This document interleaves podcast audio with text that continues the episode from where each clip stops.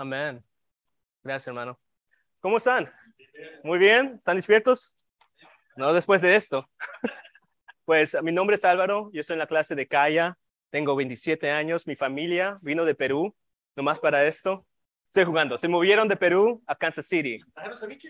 Oh, esa es la otra semana, dicen. Una semana más tienen que volver. ¿Sí? Mi tío Lidio. Ya, ya, ya. Ya, pero gracias por venir, ah, gracias, Ma. Pero hoy día vamos a en el libro de Juan, Juan 1, 35 a 51. Yo estoy en el libro de Juan leyéndolo uh, porque vamos a ir a Boston, Massachusetts, para una mi, uh, el inglés, mission trip. Alguien me ayude. El misionario. Ok, perfecto. pero estoy ahí porque eso es lo que el, el, líder me dijo que lea. Y el versículo 35 a 51 me paró en mis pasos. Ahí vemos bastante cómo Jesús llama a sus discípulos. Entonces, la pregunta que vamos a responder hoy día es cómo Jesús encuentra a sus discípulos. Esto para informarnos de cómo nosotros debemos comenzar a buscar a personas y cómo confrontarles con el Evangelio. Si la respuesta es bien fácil, todo el mundo necesita el Evangelio, ¿no? Todo el mundo necesita. Entonces, eso significa que nosotros, los creyentes, necesitamos predicar el Evangelio. Es la pregunta y la respuesta. Bien fácil, pero es bien duro ser obediente al Señor es bien duro prácticamente hacer eso. Yo, yo fui uh, nacido de nuevo a los años, a los 16 años. Uh, yo en ese, ese tiempo decidí que mi vida y la trayectoria que yo estaba yendo no era lo mejor para mí, era Dios era lo mejor para mí. vi mi pecado bien claramente y en ese momento yo, yo, yo, lloré y lloré que Dios me salve. Y yo sé que fui salvo. Um, pero después de eso, cinco años no sabía cómo compartir mi fe. Sabía que necesitaba compartir mi fe, pero había preguntas que me molestaban. Nomás si yo no sé algo, me molesto. Entonces me molestaba bastante, tenía bastantes preguntas para mi misma fe. Y lo que pasó es que yo, yo falté bastante oportunidad de predicar el Evangelio. ¿Ok? Entonces, este, esa historia que vamos a leer es como Jesús llama a sus discípulos y de ahí como sus discípulos llaman a otros para informarnos para que no sean como yo. gracias, amigo. La primera regla del estudio bíblico, ¿qué es? La primera regla. Ah, examen. ¿Cuál es la primera regla del estudio bíblico? Bíblico. El contexto. Perfecto. Entonces, para leer Juan 1, 35, 51, necesitamos el contexto de ese pasaje. El contexto de esta escritura es Juan 1, 29, 34. En estos versículos, Juan el Bautista está declarando, este es el Cordero de Dios que quita el pecado del mundo.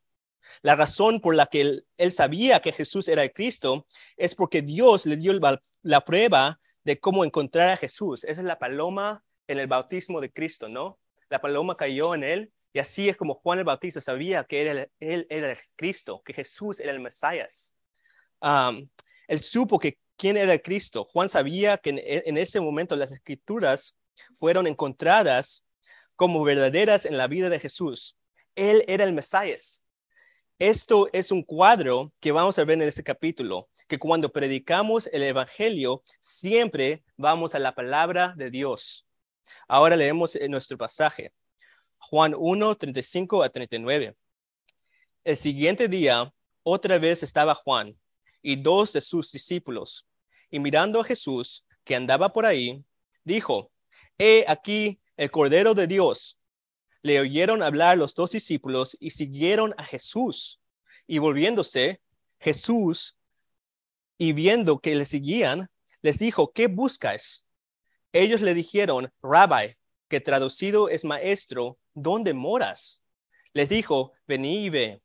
Fueron y vieron dónde moraba y se quedaron con él aquel día, porque era como la hora décima. Ok, entonces en nuestra historia vemos a dos muchachos que ya estaban siguiendo a Juan el Bautista, ¿no? Habían dos muchachos, pero cuando Juan declara, este es el Hijo de Dios, fueron directamente a Jesús, ¿no? Se dijeron, ok, chao Juan, vamos a seguir a Jesús, Él es el Hijo de Dios. Pero ¿qué dice Jesús? La primera pregunta, ¿qué dice? ¿Qué buscas? Man, ¿qué nos enseña esto? ¿Qué, ¿Qué, nos enseña esta pregunta? ¿Qué busca?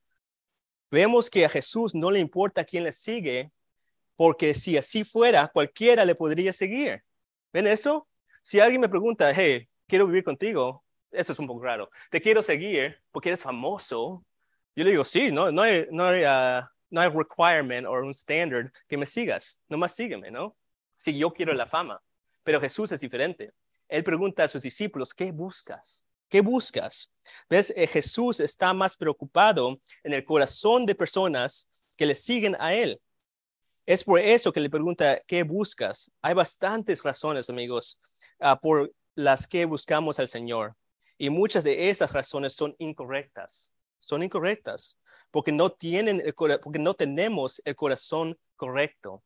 Vemos eso en Juan 2.23 y eso dice, hablando de Jesús, estando en Jerusalén en la fiesta de la Pascua, muchos creyeron en su nombre, viendo las señales que hacía, pero Jesús mismo no se fiaba de ellos, porque conocía a todos y no tenía necesidad de que nadie le diese testimonio del hombre, pues él sabía lo que había en el hombre. A Jesús no le importa si lo sigues, si lo sigues por las razones equivocadas. A Jesús no le importa si le seguimos, si no lo, si no le estamos siguiendo por las correctas razones. ¿Por qué ah, seguir a alguien si no sabes quiénes son? ¿No? Yo sigo bastantes personas en Instagram y, es un poco raro porque no les conozco, ¿no? Y eso no es bueno. Pero por eso la respuesta de los discípulos es ¿dónde moros? ¿Dónde moras? Que significa te, queremos conocer. ¿No ves? Qué buena, qué buena respuesta a la pregunta que buscas. ¿Dónde moras? ¿No ves? Ah, entonces, eso es algo de reflexión. Estamos buscando a Jesús no más por las bendiciones, solo bendiciones, solo comunidad, solo principios buenos para la familia, o estamos buscando saber lo que los discípulos preguntaban, ¿dónde moras? La primera mención de la palabra mora en la Biblia es en referencia a Dios dando a su gente un lugar para vivir. Génesis 17, 8 dice, y te daré a ti y a tu descendencia después de ti la tierra en que moras. Entonces la definición de moras es un lugar de habitación, es un hogar. Otra cosa que vemos es un corazón que quiere estar con Jesús sin condición. Ellos no preguntaron, ¿dónde moras? ¿Tienes tres cuartos y dos baños y medio? ¿No? ¿No, no, no, tienes una tarjeta Costco? No, no, ¿dónde moras? Eso es todo. Y no sé por qué lo llaman ah, y medio. ¿Por qué siempre el toile es, no es 1.5 baños? El toile para mí es como 75%. ¿no es? Contra, contra la, la, ducha, yo soy, yo estoy en el baño mucho más que duchándome. ¿Ok? Nomás. Pero, pero si ven, ellos no les importa, porque nomás quieren seguir, a Jesús, ¿no? Um, y vemos esto porque la palabra mora también se traduce, traduce, ¿cómo se dice translate? Traduce, traduce, traduce, traduce como uh, permanecer. Vemos Juan 15, 3 a 5. Es la misma palabra mora as, permanecer. Ya vosotros estás limpio por la palabra que os he hablado permanece en mí y yo en vosotros. Como el pampano no puede llevar fruto por sí mismo si no permanece en la vid, así tampoco vosotros si no permaneces en mí. Yo soy la vid, vosotros son los pampanos. El que permanece, en mí y yo en él, está, ese lleva mucho fruto, porque separados de mí nada podéis hacer. Punto uno. Para predicar el Evangelio se debe de venir a Dios con el corazón correcto y permanecer con Dios. Se debe que venir a Dios con el corazón correcto y permanecer con Dios. Es importante porque yo sé cuando, cuando crecí como niño chiquito, mi mamá me, me, decía, limpia tu cuarto, haz esto. Y sin el corazón correcto, nunca lo hacía bien. ¿ves? A las justas pasaba el examen. Las justas. Y todavía me gritaba. más. Pero si tienes el corazón correcto con Dios, si, si amas a las personas como Dios ama a las personas, si estás en su palabra, es mucho más fácil. El miedo se te va y por eso yo tengo confianza en Dios hoy día a predicar, porque estoy orando por ustedes bastante. Entonces, e, encima que mi carne tengo miedo, espiritualmente estoy, estoy vivo ahorita, porque estoy cerca a Dios. Y eso es lo que te cambia el corazón. Si estás cerca a Dios, vas a querer hablar a personas de Dios. Ok. Ahora, lo, lo significante de eso es que también los que no tienen a Dios no conocen esto. ¿No ves? No, no conocen las promesas de Dios, pero los creyentes sí. y es bien fácil olvidarse, y eso es lo que quiero hablar next. Es bien fácil porque la carne, el mundo y el diablo nos olvidamos de la libertad del pecado que Jesús nos ha dado. No solo eso, pero nos olvidamos de qué diferencia Jesús nos, nos ha hecho en nuestra vida. Les quiero decir cuál es el plan del diablo, del diablo ahorita. El plan del diablo no es obligarte a cometer un pecado horrible, sino hacerte olvidar a Dios. El plan del diablo no es que te, te, te, con algo bien horrible, pero primero su plan comienza como con olvidarse a Dios. Porque en el momento, si nos olvidamos de Dios y su poder en la cruz, el diablo nos tiene ya. Y es en ese lugar oscuro del olvido donde podemos cometer los peores pecados.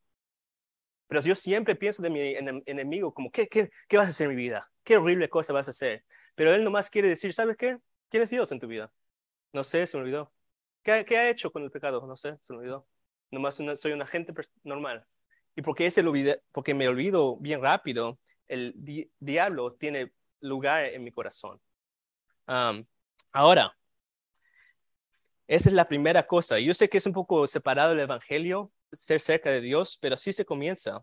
Y ahora vamos a enfocarnos en la respuesta de Jesús después que ellos preguntaron la pregunta correcta. Y en esta parte de historia vamos a ver cómo el Evangelio debe ser predicado.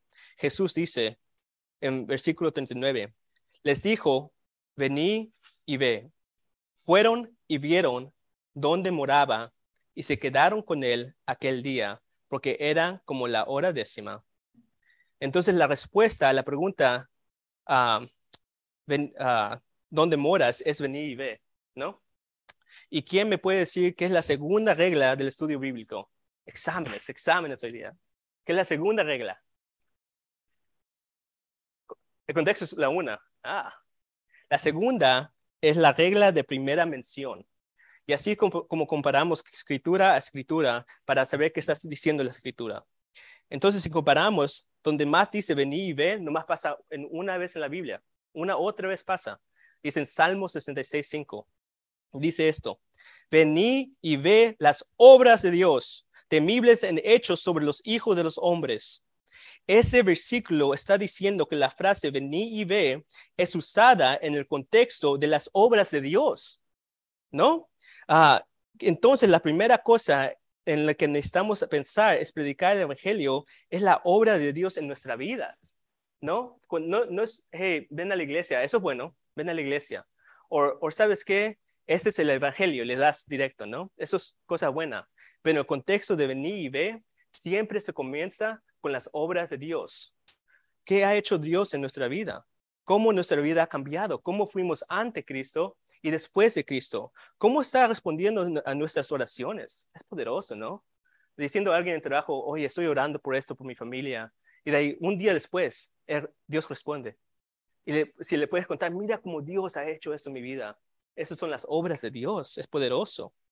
Y mira, todo el mundo quiere cambiar, ¿no? Todo el mundo quiere cambiar de, de hombre a mujer, mujer a hombre, de trabajo, de pobre a rico, rico. Todo, todas las personas cambian, ¿no? pero el cristiano tiene la oportunidad de darle gracia a gloria a Dios. Vení y ve las obras de Álvaro.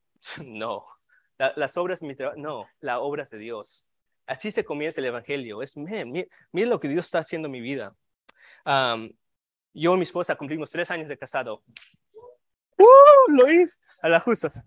Pero le estaba contando, estaba yendo de Albuquerque, Nuevo México, a Kansas City por trabajo y me senté con una persona que se llama Craig. Ah, y Craig estaba en su computadora metido, entonces no le, quería, no, le quería molestar. Pero después que lo cerró, comenzamos a hablar y uh, le pregunté de su vida y se está cansando. En dos meses se va a casar, en diciembre. No tres meses. Pero uh, me preguntó si tenía consejo para él.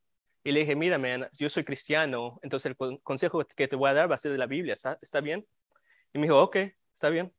Y, le, ah, y fuimos a Efesios 5, que dice, maridos, ama a vuestras mujeres, así como Cristo amó a la iglesia y se entregó a sí mismo por ella. Y le pregunté a Craig, ah, ¿sabes cómo Jesús amó a la iglesia? Me dice, no. Le dije, Jesús murió. Jesús murió por su bride, por su iglesia. Y, y, de, y eso me dio una oportunidad para nomás abrir mi vida, que mi matrimonio en el comienzo fue bien malo, bastante, bastantes peleas. Bastante, yo, yo y mi esposa éramos así, de, de ideas, pensamos bien diferentes. Pero por el testimonio de la iglesia, por la palabra, por nosotros dos sumitirnos a la palabra de Dios y encontrar amigos y familia que, que hacían lo mismo, cambió nuestro matrimonio. Y, y nomás ah, tuve que abrir mi vida para que Él vea las obras de Dios. Y, man, y, y también Él abrió un poco de su vida, porque comenzando el vuelo, vuelos son los las peores cosas. Ustedes saben, toman horas, se cambian los vuelos, lo que sea. Ok, yo quería, yo quería una cerveza en el avión, nunca he tenido una cerveza en el avión, me, me sentía fancy. Entonces, entonces estaba pensando, ¿sabes qué? Yo voy a tomar, voy a tomar una cerveza, pero algo en mi corazón me decía, ¿sabes qué? No lo ordenes. Digo, pero ¿por qué no? En mi corazón, yo estoy hablando con mí mismo. ¿Por qué no? Eso una, voy a estar bien. Y, y algo me dijo, no lo tomes. Dije, ok, está bien, no lo tomé. Y me siento después de creer, tenemos esta conversación y él abrió que su padre recién murió por el alcohol. Man. su liver cirrhosis, no sé cómo decirlo en español, pero cirrhosis, murió de tomar. Y me, Dios me protegió. Porque si yo hubiera tomado, eh, más un trago, nada malo, pero si hubiera tomado y de ahí decirle el evangelio, qué contradicción en el corazón, ¿no? Ese fue un vuelo de 45 minutos y el fin de eso él estaba llorando, aceptando a Jesús en su corazón. Y cree que está en la familia. Y eso es lo que debemos pensar. Necesitamos pensar que venir y ver es nosotros abriendo nuestro corazón a las personas que no conocen. Y hay, un pensamiento del hombre que piensa, oh, yo, yo no necesito hacer esto. Pero mira lo que dice Romanos 3:11. No hay quien entienda no hay quien busque a Dios. No hay nadie. Personas que no creen en Dios no van a encontrar a Dios, no quieren encontrar a Dios. No hay ni una persona. Punto dos. Entonces el creyente debe que comenzar con, con lo que Dios ha hecho en su vida y terminar con lo que Dios puede hacer en la vida de otros, de ellos. Romanos 10, 13 a 17 es así porque todo aquel que invocará el nombre del Señor será salvo. ¿Cómo pues invocarán a, aquel en el cual no han creído? ¿Y cómo crearán en aquel de quien no han oído? ¿Y cómo oirán sin haber quien les predique?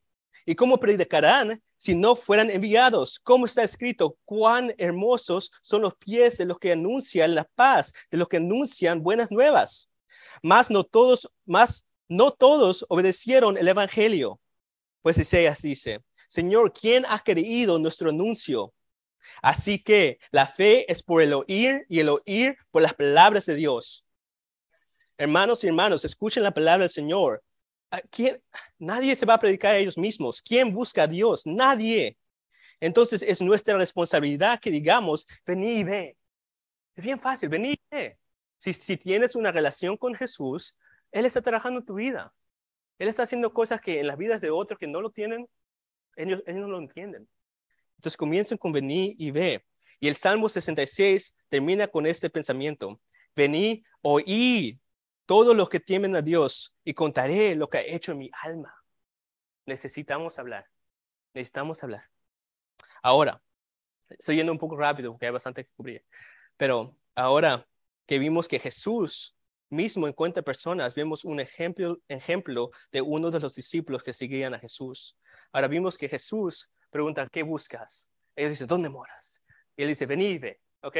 Ese es Jesús, pero ahora miremos como personas como nosotros ah, lo hacen. Andrés, hermano de Simón Pedro, era uno de los dos que habían oído a Juan y habían seguido a Jesús.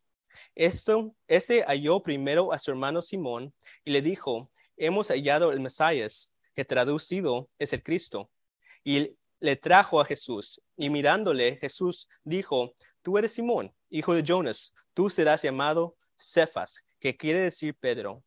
Ok, entonces en este pasaje de escritura vemos que Jesús llamó a Andrés y después a Pedro. Otro ángulo en la misma historia es en Mateo 4, 18, a cuando Jesús junto al mar de Galilea vio a dos hermanos, Simón llamado Pedro y Andrés su hermano, que echaban la red en el mar porque eran pescadores. Y les dijo, venid en pos de mí y os haré pescadores de hombres. Entonces, vemos que la llamada de esos discípulos fue para ser evangelistas. Así se evangelistas. La primera cosa que hace Andrés es compartir con su hermano Pedro, con una persona que trabaja con él. y también vemos otras cositas que podemos aprender a usar. Entonces, esto va a ser si va a ser rapid fire. va a ser rápidos, ¿ok? Pero para aprender rápido de, de Andrés. Jesús está en el negocio de hallar personas a través de las relaciones. Vemos que Andrés va a su hermano primero. Ese es el trabajo que trabajaba con él. Entonces, para nosotros es un ejemplo que vayamos las personas que están cerca de nosotros. Cuando yo pienso en el Evangelio, yo pienso muy grande. Yo pienso en India, yo pienso en Antártica, porque hay pingüinos, pero pienso, pienso de todo lugar menos mis vecinos. No sé por qué. Los veo por la ventana, pero no voy a ellos. Y eso es lo que nos enseña Jesús. Comienza por las relaciones. La segunda, Andrés fue enseñable. Vemos que Andrés primero siguió a Juan el Bautista y después a Jesús. Eso nos enseña que su corazón está abierto para la enseñanza y él fue enseñable. Si queremos ir a nuestra ciudad, debemos permanecer enseñables por los hombres que Dios nos ha dado. Porque es mucho más fácil que una persona ah, ya está un poco metida con, con, Dios y de ahí ir a su familia, que en vez de Jesús yendo a los dos que no sabían nada. ¿Ves eso? Andrés fue más maduro en su fe y por eso Pedro siguió. Es bien importante que nosotros seamos enseñables. Cada vez que venimos a la iglesia y Pastor Mata predica la palabra, que aprendemos, que nuestro corazón todavía esté abierto a escuchar la palabra. Y de ahí la tercera cosa es Andrés encontró el Mesías vemos que su enfoque fue en encontrar el Mesías. Eso es importante porque la primera mención de Mesías es en Daniel 9, 24 y 25. Y es la promesa que el Mesías va a poner el fin al pecado. Entonces aprendemos que el enfoque para el evangelista debe que estar en la fundación de las promesas de Dios. Daniel 9, 24 es una profecía de Juan 3, 16, ¿no? Entonces, lo que aprendemos para nosotros es no nomás, oye, eso es lo que Dios hace y es bueno, eso es lo que ah, mi vida ha cambiado, pero esas son las palabras de Dios. Eso es, el enfoque es en las promesas de Dios. Y vamos a ver eso más cerca después. Ah, y este pasaje me da tanta gratitud porque Dios no quiere solamente hallar personas, pero Él quiere usarnos a nosotros para su trabajo. Es bien importante, ¿no? Que una persona, un pecador como yo, puede ser el trabajo de Dios. Me da gratitud. Ahora seguimos al fin. Dale. Dale. Ok, 43. El siguiente día quiso Jesús, Jesús ir a Galilea y halló Felipe. Le dijo, sígueme. Y Felipe era de Bethsaida, la ciudad de Andrés y Pedro. Felipe halló a Nataniel y le dijo, hemos hallado a aquel de quien escribió Moisés en la ley así como los profetas, a Jesús, el hijo de José de Nazaret. Nataniel le dijo, ¿de Nazaret puede salir algo bueno? Le dijo Felipe, ven y ve. Cuando Jesús vio a Nataniel que se le acercaba, dijo de él, he aquí en verdadero israeleti, en quien no hay engaño. Le dijo Nataniel, ¿de, ¿de dónde me conoces? Respondió Jesús y le dijo, antes que Felipe te llamara, cuando estabas debajo de la higuera, y te vi. Respondió Nataniel y le dijo, Rabbi, tú eres el Hijo de Dios, tú eres el Rey de Israel. Respondió Jesús y le dijo, porque te dije que te vi debajo de la higuera, ¿crees? Cosas mayores que estas verás. Y le dijo, de cierto, de cierto, os digo, de aquí adelante verás el cielo abierto y los ángeles de Dios que suben y descienden sobre el Hijo del Hombre. Mm. es nuestra última historia y quiero que vean dos tipos de personas, ¿ok?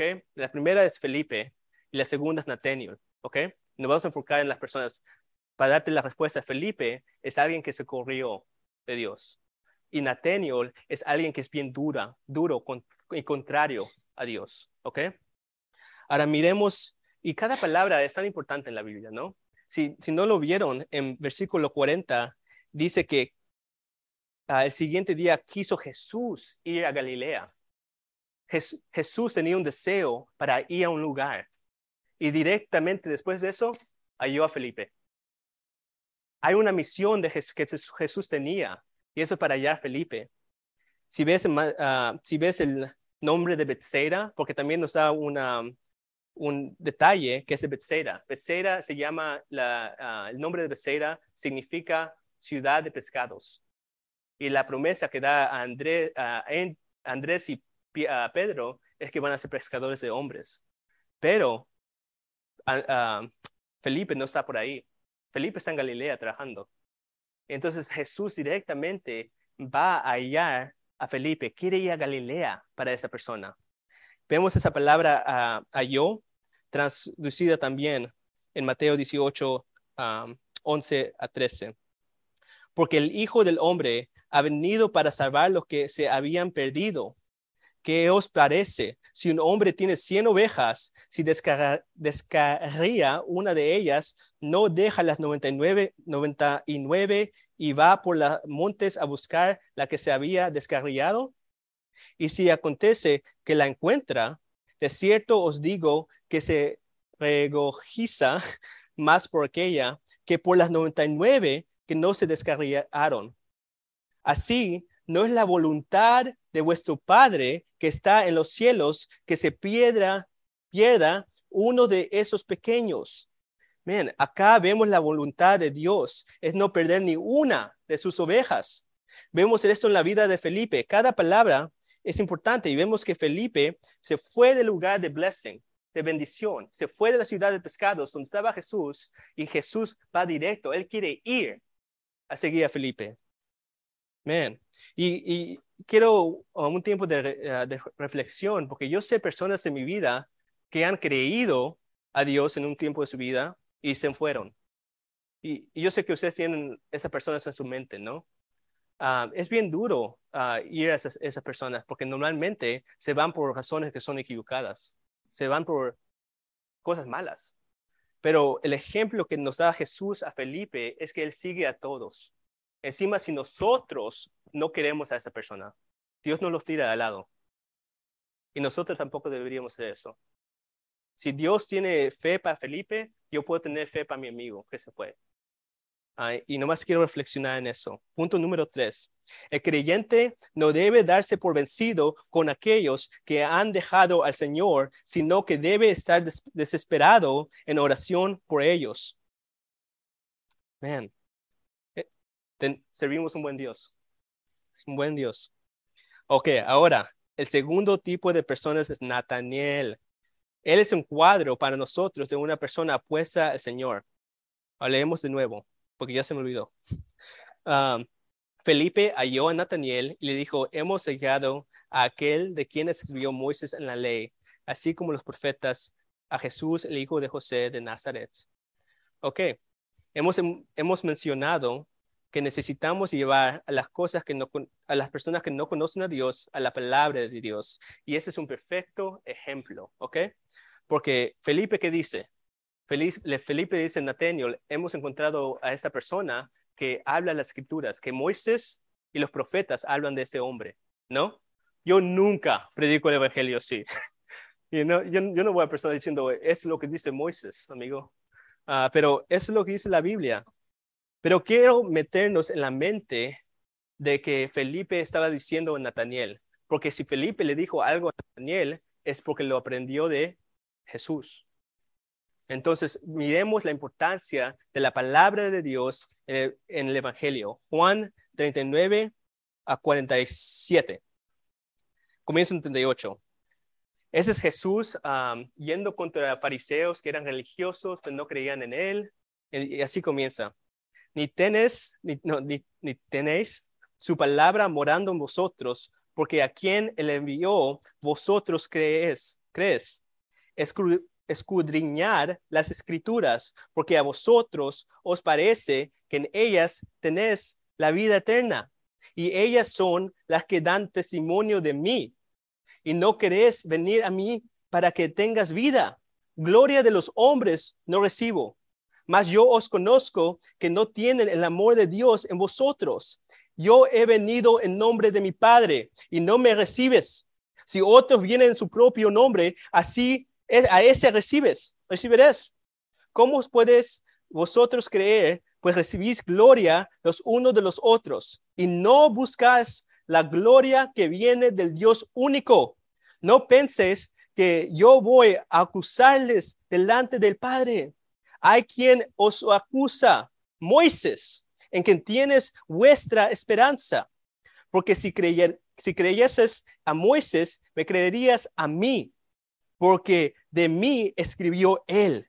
Pero si no crees a esas escrituras, ¿cómo creerás a mis palabras? Wow. Meditemos en nuestras escrituras porque es poderoso. Man, y, y lo escucha el corazón de Dios, la fruta de conocer la palabra de Dios es conocer a Jesucristo. Si no sabes a Jesucristo como tu Salvador y tu Señor, no sabes la palabra de Dios. Tu religión es en vano. Es en vano. Yendo a la iglesia es en vano. Si no comienzas con la relación con Dios, con Jesús, como tu Señor.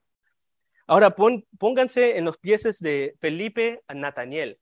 ¿Qué, le dijo Felipe a Nataniel en contexto de esos versículos? Le dijo esto, Nataniel, escrudiñar las escrituras. Piensas que tienes vida eterna, pero no lo tienes, Nataniel. No lo tienes, amigo. Nataniel, Jesús ha venido en el nombre del Padre y no lo recibes, Nataniel. ¿Por qué no recibes a Jesús, Nataniel? Vas a recibir a todos los demás, a todos los que te dicen las noticias y la filosofía de este mundo, pero no a Jesús, Nataniel. Nataniel, tú no crees en Dios porque en vez de darle gloria a Dios, das glorias a todos los demás, incluido tú mismo. Nataniel, nadie te va a juzgar, Nataniel. Nadie. Pero el juicio ya ha pasado. Nataniel, necesitas leer Juan 3, 16 a 18, Nataniel. Porque de tal manera amó Dios al mundo que ha dado su Hijo unigénito para que todo aquel que en él cree no se pierda, mas tenga vida eterna. Porque no envió Dios a su Hijo al mundo para condenar al mundo, sino para que el mundo sea salvo por él. El que en él cree no es condenado, pero el que no cree ya ha sido condenado porque no ha creído en el nombre del unigénito Hijo de Dios.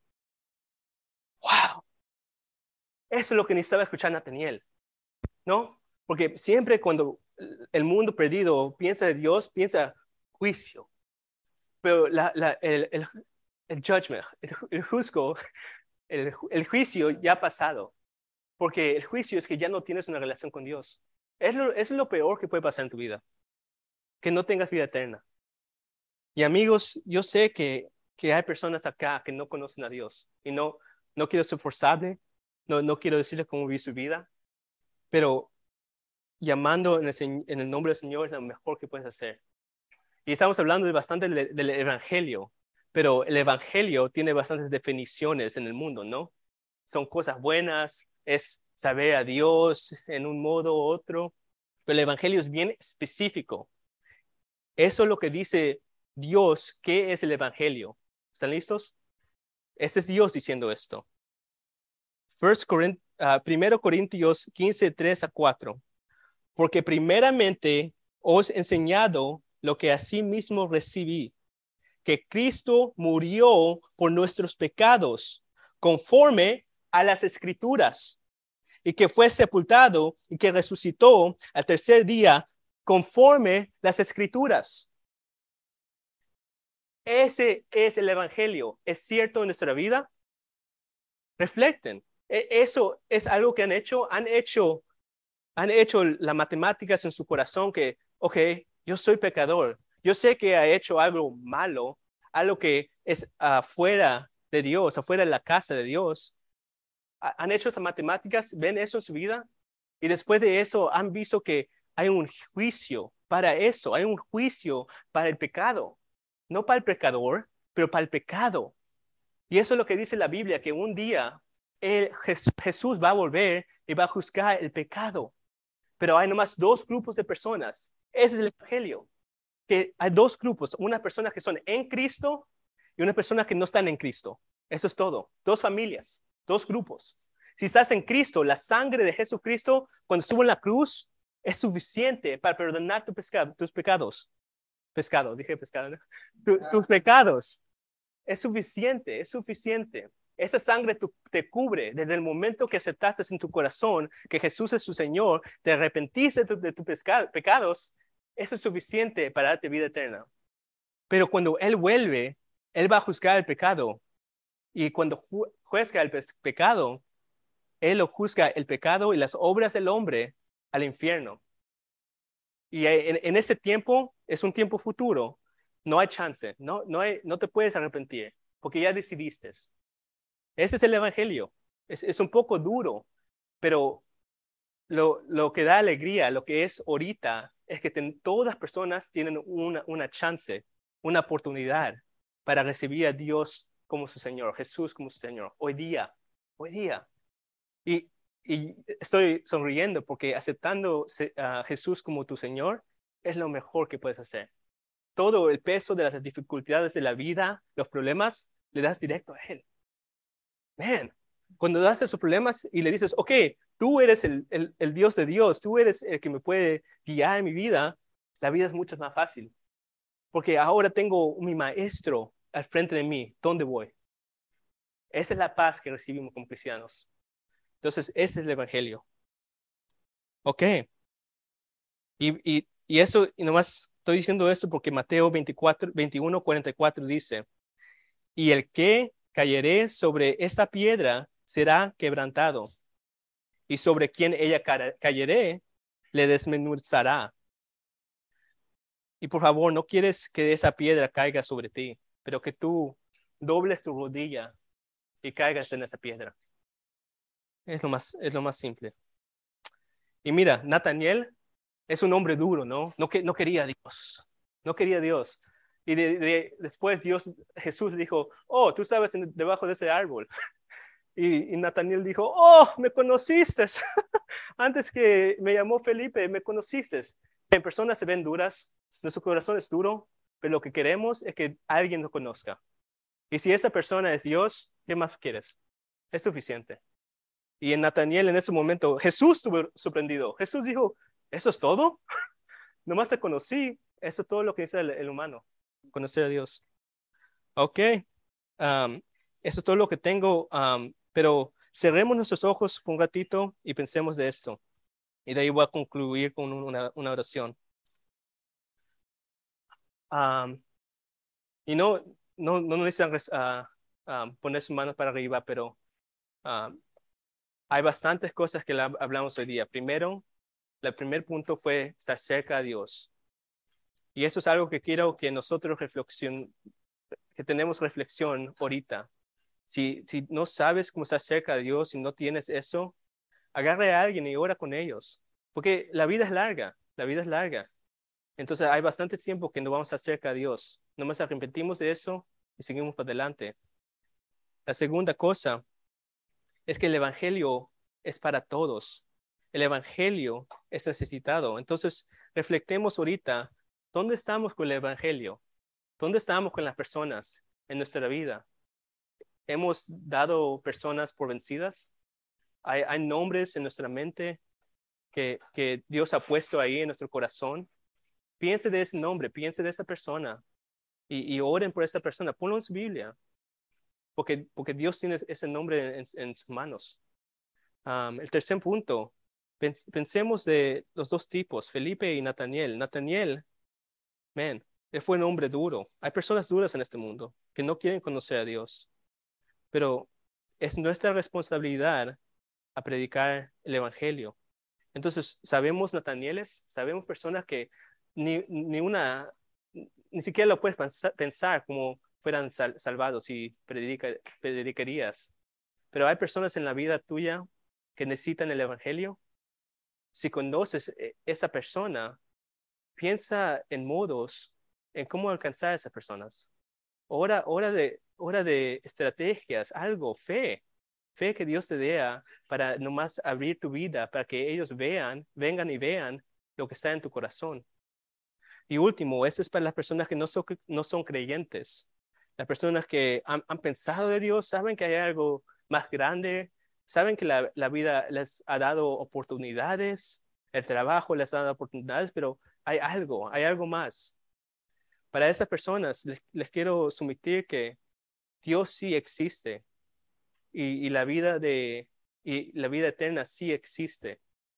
Entonces, si no has hecho una profesión de fe, hoy día es el día para eso. Y para esas personas yo, yo oro que tú hagas esa, esas matemáticas en tu corazón, que, que sepas que Dios te ama hoy día y quiere tener una relación contigo. Lo, lo único que toma es que te arrepientes de tus pecados y que le llames Señor y que de verdadmente lo digas en tu corazón. Ahora, voy a. Ah, Dios, muchas gracias por esta oportunidad. Gracias a los hombres que me dieron la oportunidad. Gracias por las familias que vinieron acá a escuchar tu palabra. Uh, Dios, por favor, cambia nuestro, corazón. Cambia um, todo lo que ponemos en nosotros en la semana. Uh, quítalos. Uh, ponlos al lado, Dios, y danos una mente que es tuya. Gracias por el Evangelio. Gracias que el Evangelio cambie la vida. Así se la Biblia dice que el Evangelio a, las personas que no conocen es estúpido, pero a los que sí conocen, Él, es, el poder de Dios a salvación. ayúdanos, Señor. Yo sé que soy lejos de, esa llamada, pero ayúdame a mí, ayuda a los que están aquí a, ser serios, a ser pasión, a passionate, con, con pasión en alcanzar personas, porque eso es tu corazón últimamente. Ah, gracias Dios por este tiempo y oro todas estas cosas en tu nombre. Amén.